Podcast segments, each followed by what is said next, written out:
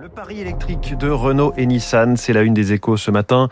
Les deux constructeurs relancent leur alliance avec de nouvelles synergies sur les voitures à batterie. 23 milliards d'euros d'investissement sur 5 ans sont prévus avec euh, l'appui de Mitsubishi. L'enjeu est de se donner une chance face à Tesla qui a engrangé 5 milliards et demi de dollars de profit l'an dernier. Le visage de Bernard Arnault à la une du Figaro Économie avec cette phrase du patron du groupe de luxe. La réussite de la France dépend de celle de ses entreprises, dit-il, à l'adresse des candidats et des électeurs et électrices de la prochaine présidentielle. Renforcer une politique de l'offre est une priorité à mon sens, dit-il.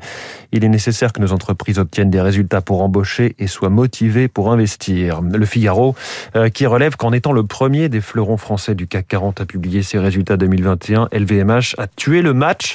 On y revient en détail dans deux minutes. Bernard Arnault est aussi interrogé sur le métavers.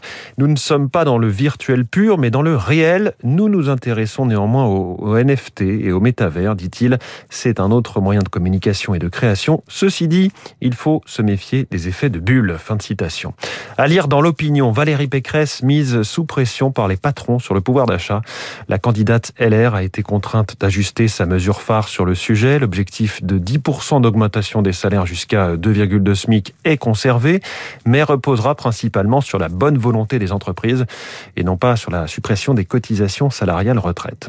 La une du Parisien sur les droits de succession, on en parlait. Le débat s'invite dans la présidentielle. La question de l'héritage est l'un des sujets inattendus de la campagne. Tous les candidats rivalisent de propositions. À gauche, pour augmenter la fiscalité sur les gros patrimoines. À droite, pour réduire cet impôt. La revente de produits d'occasion rapporte 67 euros aux Français, c'est-à-dire dans les échos. Résultat d'une enquête de l'Observatoire CTLM de la consommation, 62% des Européens ont revendu des produits qu'ils possédaient au cours des 12 derniers mois.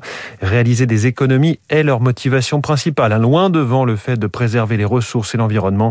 Et donc ce chiffre de 67 euros par mois de recettes en moyenne pour les adeptes de l'économie circulaire. Voilà pour la presse du jour que je ne vous revendrai pas sur Internet après l'avoir lu. On referme ce kiosque éco.